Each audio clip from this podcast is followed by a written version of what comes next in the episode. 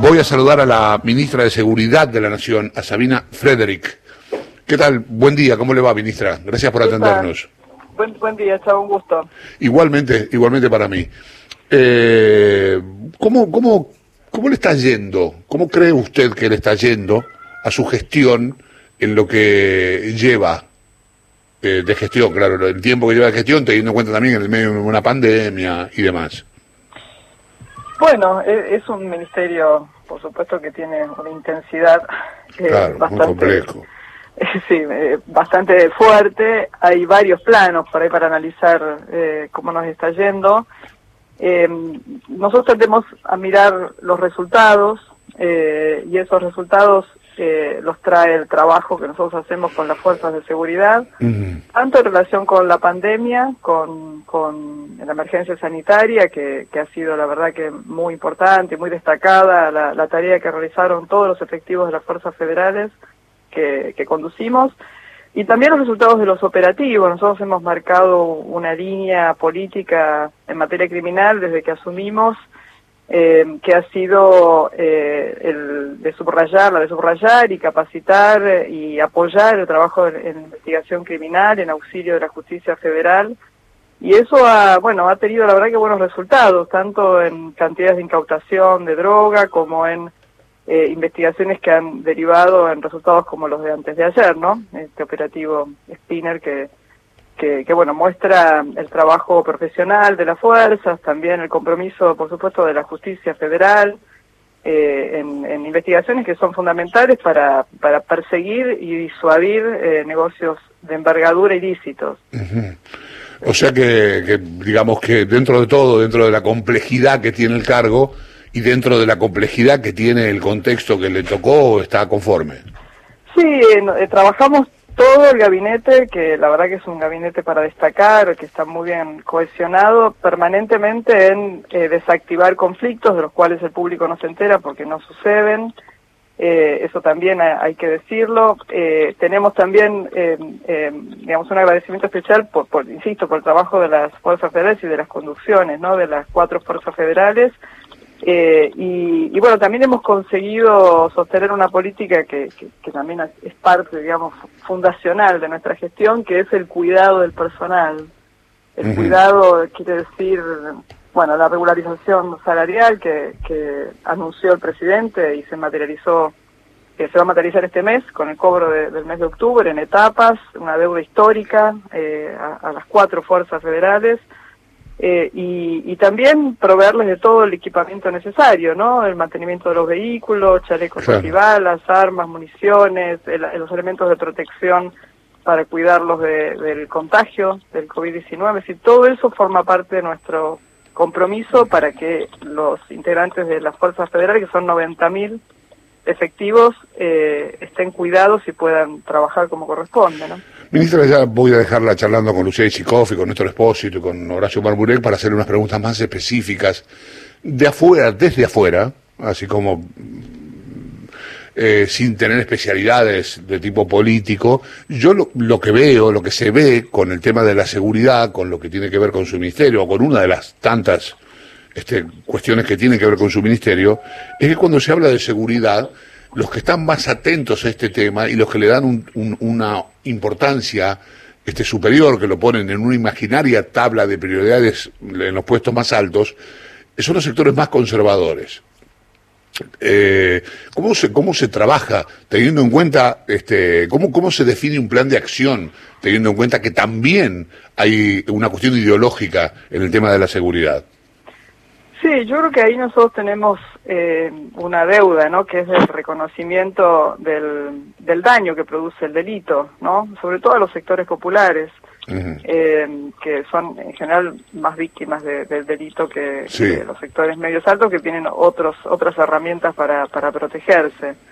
Eh, a mí me parece que, que hay que ser eh, muy sensible a, a, lo que ocurre en, en, esos en esos barrios, en, en esa población y al mismo tiempo apuntar a eh, las organizaciones criminales que en general eh, están eh, a cargo de personas que no viven en barrios populares, ¿no? Que, sí, claro. viven muchas veces en, en, en edificios o, barrios eh, de donde, bueno, eh, se alojan personas de alto poder adquisitivo. Perdone que me interrumpa. Eh, hay algo que, que, me llama mucho la atención, a propósito de esto que usted está diciendo, algo que me llama mucho la atención es que siempre los que más se quejan las cuestiones de seguridad son los que más tienen. Y esto que usted dice, que la, parte de la inseguridad la sufren más los que menos tienen, me parece que es real que es real, digamos, la gente que más tiene en general vive cubierta por seguridad privada, por policía, en barrios cerrados, y en el caso de la gente que menos tiene está a la buena de Dios, ¿no? Eh, digamos, está como más indefensa. No sé si es una lectura correcta, es una lectura por ahí muy, muy, este, muy esquemática también, obviamente hay matices, pero es lo primero que se me ocurre cuando se habla, cuando se quejan tanto de la, de la inseguridad la gente que más tiene.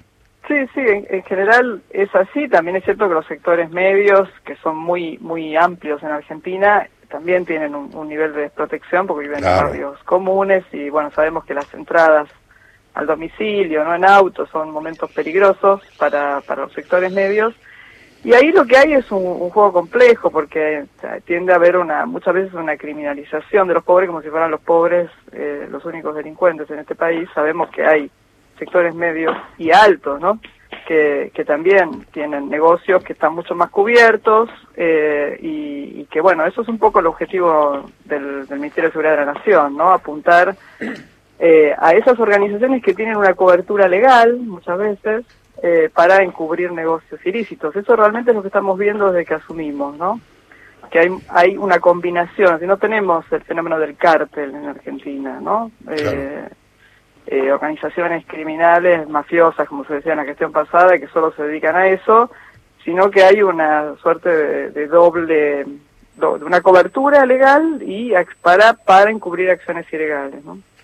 Sí, así es. Bueno, lo, voy a dejar hablando con mi compañera Lucía Isikov y con mi compañero Néstor Espósito, ellos, uno en la parte política y otro en la parte judicial, van a hacer las preguntas, mejores preguntas que yo seguramente.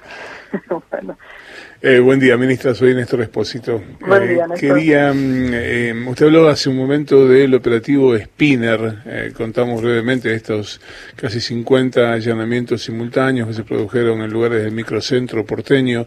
¿De, qué va esa historia? ¿Qué es lo que hay detrás de todo eso? Bueno, es una, una causa que está en curso, ¿no? lo que ocurrió hace dos días fue un hito en una investigación que arrancó en una causa del 2018 y fue se fue vinculando con otras causas, hasta inclusive el asesinato eh, el año pasado de un financista que era socio del, del líder de la organización que fue detenido eh, en los allanamientos del, del, miércoles pasado.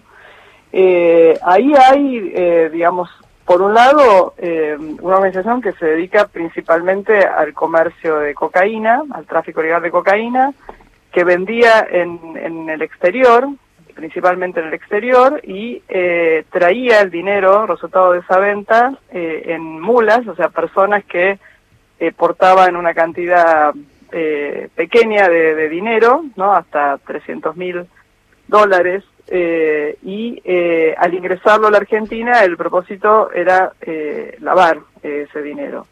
Y ese lavado eh, de dinero se efectuaba a través de eh, compras de acciones de, empresas eh, por montos irrisorios y, luego lo que ocurría era una recapitalización de esas acciones, simulada por supuesto, que era lo que permitía eh, blanquear las, las ganancias. Ah, entonces, entonces ahí hay una, una connivencia de ciertas empresas comanditas por acciones que accedían a ese movimiento en la bolsa. Digo, aquí estamos hablando de una organización, una superestructura que tenía todo más o menos armado y, y coordinado. Exactamente, sí, por eso los señalamientos se hicieron sobre cuevas financieras, en fin, sobre, sobre diferentes emprendimientos vinculados con en las actividades financieras ilícitas eh, y también eh, había, digamos, esas, esas empresas eran empresas dedicadas a, al, negocio inmobiliario, eh, así que hay, hay varios edificios que están asociados a ese lavado y playas de estacionamiento. Ahora, usted nos decía recién que traían pequeñas cantidades, se hablaba de 300 mil dólares. las leyes aduaneras impiden venir con un bolso con 300 mil dólares. ¿Cómo los traían? Bueno, evidentemente ahí había ahí parte, es, es, algo que hay que mejorar, ¿no? Eh, no, no tenemos la, la información pública de, del, del, del modo si, si el tráfico se producía a través de las fronteras, algo que está todavía siendo investigado. El, los allanamientos que se hicieron el miércoles eh, consiguieron, el principal resultado, además de las detenciones y la detención del, del supuesto líder, es la documentación que se secuestró esa documentación va a permitir, eh, bueno, eh, tener eh, un esclarecimiento mayor de todo, toda la operatoria, ¿no? que es como se ve bastante, bastante compleja. son pequeñas cantidades porque, bueno, 10 personas, 300 mil eh, dólares cada una son eh, 3 millones de dólares. Es, el, el, es una forma de, de, diversificar el riesgo, ¿no? Básicamente. Sí, está claro. Eh, es muy, muy osado, muy aventurado suponer que ese, esos dólares que ingresaban y se lavaban en cuevas financieras son los que hoy están empujando al alza al mercado del dólar blue. La verdad que no, yo no, no puedo aventurar eh, esa hipótesis. Eh, tal vez con más información, que bueno, seguramente el, hay que destacar acá el trabajo del juez Yadarola, ¿no? de la fiscal Morales y también de Diego Iglesias, de la Procunar, eh, imagino que eh, nos darán más información como para poder determinar esa conexión, ¿no? De esta organización criminal y entendemos que es posible que haya otras, ¿no? Pero bueno, hace falta, me parece que dejar que la causa avance para, para bueno, tener esa información un poco más, más clara. ¿no? Bueno, por lo pronto parece haber un cambio de paradigma, ¿no? Antes este, se mostraban las imágenes de eh, los camiones bajando la cocaína y ahora se muestran los lugares donde se lava el producto de ese dinero. Exacto, ese, ese es el objetivo no, de nuestra gestión, en el que asumimos, y lo que vemos es que las fuerzas federales tienen capacidades profesionales para hacerlo, cuando la justicia también es activa y, bueno, y, mueve, ¿no? Eh, las causas. Así que entendemos que, que también esto es una señal, ¿no? Es una señal para quienes se dedican a este tipo de negocios, eh, de que esta causa también nos permite entender las metodologías y, por tanto eh, adelantarnos ¿no? a, los acontecimientos y, y, entrar, digamos, a este tipo de ilícitos por, por diferentes lugares. Hay que también quiero destacar que esta esta investigación se llevó adelante con la asistencia de la FIP y de la Unidad de Investigación e Información Financiera, la UIF. Eh, Lucía, te está escuchando la ministra de Seguridad, Sabina Frederick. Ministra, buen día. Bueno, la escuchaba y pensaba, ¿no? Qué compleja fue siempre la relación del progresismo con temas de seguridad. Quiero saber si le parece que hubo algún error de enfoque en, en, en, los últimos años, eh, digo, en los años de los gobiernos kirchneristas, si se subestimó la idea de inseguridad reduciéndola a, delitos urbanos en grandes ciudades. Yo creo que, bueno, eh, la, la, presidenta en su momento, Cristina Fernández de Kirchner, hoy vicepresidenta, eh, decidió crear el Ministerio de Seguridad de la Nación en el año 2010, fines del 2010. O sea que tuvimos 2011, 2012, 2013, o sea, cuatro, cuatro cinco años, ¿no? Como, como máximo. Eh, yo creo que eh, hubo un aprendizaje. Eh, yo, de alguna manera, y, el gabinete que conforma hoy el Ministerio de Seguridad, nuestra jefa de gabinete fue ministra los últimos dos años de Cecilia Rodríguez, los últimos dos años de la gestión de, de Cristina Fernández de Kirchner, eh, Eduardo Villalba, el secretario de Ciudad, también fue integrante de, ese gabinete. Eh, todos, me parece, aprendimos. Yo también fui asesora, eh, tanto de Garré como de Rodríguez. Eh, yo creo que todos aprendimos. Eh, aprendimos y a partir de ese aprendizaje, de, las cosas que, bueno, que, había que enfocar de otra manera, bueno, es que volvimos para tratar de ser mejores, ¿no? Como dice el presidente. ¿Y eh, en qué, sí, en qué estuvo puntualmente ese aprendizaje? O sea, ¿se, ¿se cree que se subestimó, por ejemplo, algunos reclamos de la clase media o en qué se falló en esos momentos? Sí, yo creo que yo creo que, que hubo tal vez una eh, sí una, una, no sé si poca sensibilidad creo que eh, podría pensar que, que la solución de los problemas de seguridad eh, va pasa por la reducción de la desigualdad cuando sabemos que que ese objetivo es muy de, largo aliento, ¿no? De difícil mm. cumplimiento. Eh, también me parece que hubo la relación con las fuerzas eh, de seguridad federales, era una relación tensa, tirante, eh, y eso me parece que tampoco ayudaba en su momento a, mejorar eh, digamos, a reconocer las capacidades, ¿no? De, las fuerzas federales.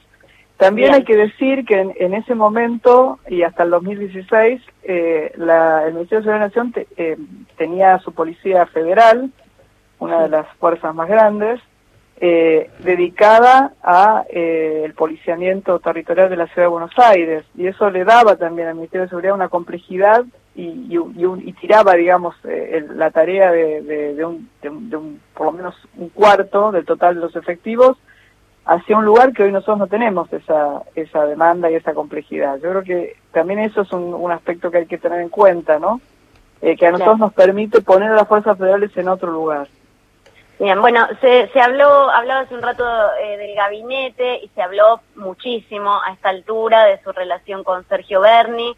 Eh, vemos que la tensión un poco se apaciguó, pero cada vez que puede Berni manifiesta algunas diferencias. ¿Le parece que trabajaría mejor con otro colega en la provincia o hoy está satisfecha con el trabajo eh, que, está haciendo junto a Berni?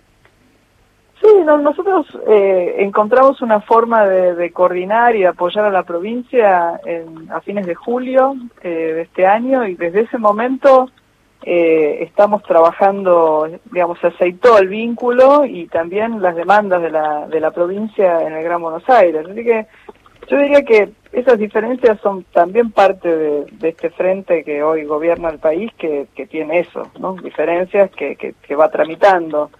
Eh, la verdad que no, no, eh, no me parece que, que hoy eh, haya ninguna dificultad eh, que no pueda resolverse. Yo también tengo una relación permanente con el gobernador y, cualquier ajuste se, se, se, va produciendo y bueno, y, y, también con los intendentes, ¿no? que son actores centrales de, de la seguridad en el Gran Buenos Aires. Eh, fue muy importante el plan de fortalecimiento de seguridad eh, del gobierno nacional, que supuso una inversión de 37 mil millones de, pesos. Eso también alivió mucho. Es una provincia difícil, el ministro de Seguridad, eh, Bernie, por supuesto que lo sabe, muy consciente y, bueno, la demanda es muy grande también, ¿no? Y me parece que eso fue eh, eh mejorando el vínculo y, bueno, y tranquilizando a, la población, ¿no? Que, que, padece de, de distintos tipos de ilícitos. Sí, sabemos que en la política se juegan también mucho las eh, cuestiones personales, relaciones personales, y pensando en Bernie, muchas muchas cosas que, que, trascendieron de, de, frases de Bernie hacia usted sonaron un poco misóginas. Eh, ¿Le parece que hay algún componente de discriminación de Bernie eh, hacia su figura por ser mujer? o no tiene nada que ver con cuestiones de género, porque él al mismo tiempo se encarga constantemente de eh, resaltar la figura de Cristina, entonces es un poco ambiguo ese tema. No, no, yo creo que yo creo que no. De todas maneras sabemos que, que me parece para sacarlo de, la figura del ministro de Seguridad de la provincia, las cuestiones de género nos atraviesan a todos todo el tiempo eh, y, y están presentes siempre en la, en la relación con el otro.